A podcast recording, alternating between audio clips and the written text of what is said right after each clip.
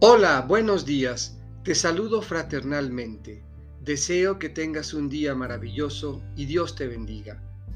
Estamos iniciando un nuevo mes, septiembre, y hoy, miércoles primero, escucharemos un texto del Evangelio de Lucas, en el capítulo 4, versículos 38 a 44.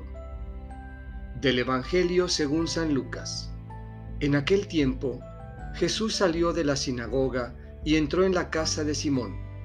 La suegra de Simón estaba con fiebre muy alta y le pidieron a Jesús que hiciera algo por ella. Jesús, de pie junto a ella, mandó con energía a la fiebre, y la fiebre desapareció. Ella se levantó enseguida y se puso a servirles.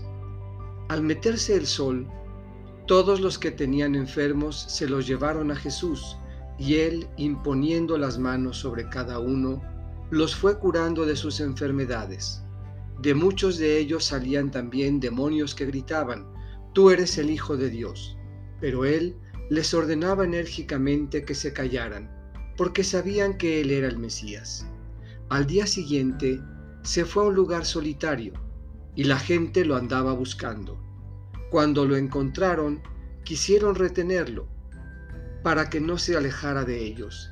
Pero él les dijo, también tengo que anunciarles el reino de Dios a las otras ciudades, pues para eso he venido.